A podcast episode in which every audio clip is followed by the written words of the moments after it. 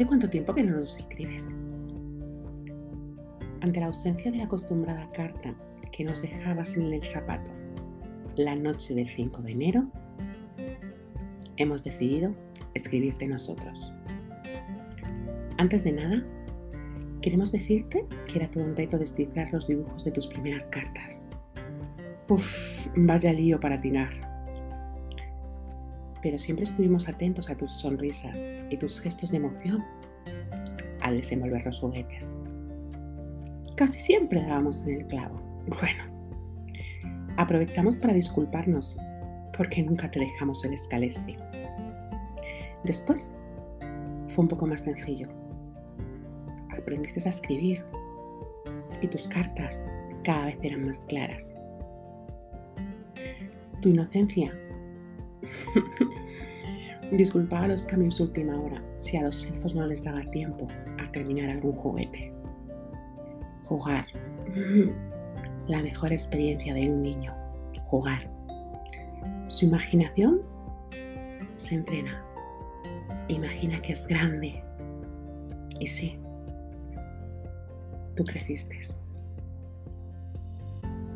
En la adolescencia nos dejaste de escribir. Por eso pasamos de largo de tu casa. he de reconocer que con un poquito de tristeza intentamos buscar una explicación a la ausencia de tus cartas. Nosotros no sabemos adaptar, ¿eh? Si ya no querías juguetes, podías pedir cualquier cosa que siguiera provocando tu imaginación y te facilitase ese camino que a veces es un poquito duro e incierto que conduce a la adultez. Pero no. No quisiste. Hace cosa de 15 años o más que ya no nos escribes. Por esa razón hoy decidimos tomar la iniciativa. Jamás hemos dejado de estar pendientes de ti. Te observábamos. Celebrábamos tus logros. Nuestro corazón saltaba con tus alegrías y nuestra alma se encogía cuando pasabas por una situación difícil. A veces debemos mirar atrás y recordar tu infancia. Y vemos una tristeza en tus ojos. Ay, pero tú querías crecer. Hoy no te dejamos juguetes porque ya no nos los pides.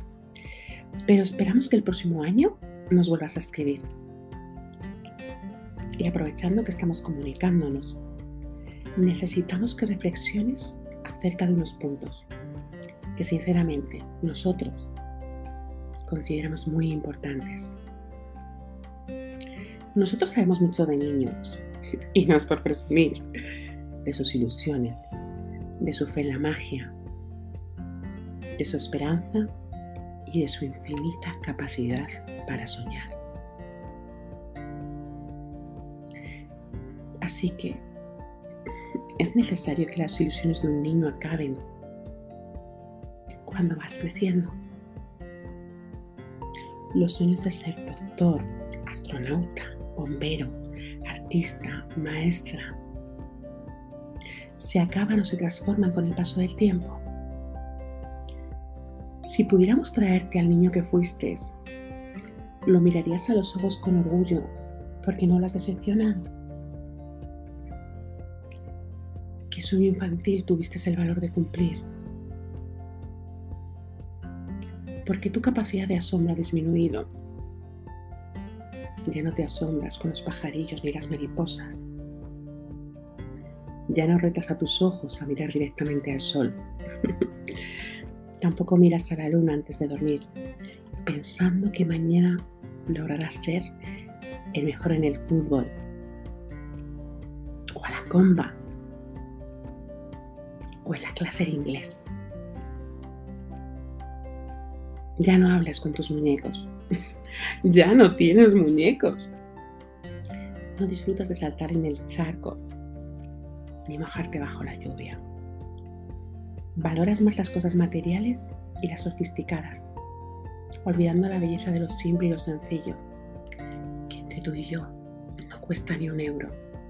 Una sonrisa, un abrazo, un beso, tu tiempo.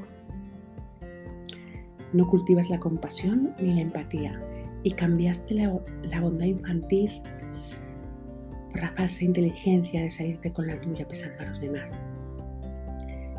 Te peleas en el espejo porque no amas tu reflejo.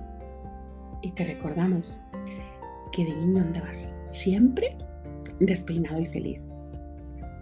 Y sobre todo, dejaste de escribirnos cartas, renunciaste a la magia, la ilusión y la esperanza.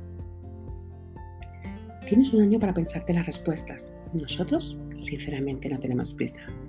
Sabemos que el tiempo juega a nuestro favor. Es otro secreto. Y no es una carrera, porque esta carrera jamás la ganarás. Ten por seguro que aunque pareciera que nos hayamos olvidado nosotros, jamás lo haremos porque siempre serás ese eterno niño al cual, aunque solo sea por una noche, aunque solo sea esta noche, queremos hacerte feliz. Así que, atentamente, Melchor, Gaspar y Baltasar.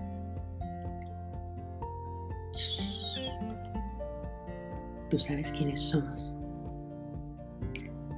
Vivimos en el fondo de tu cálido corazón.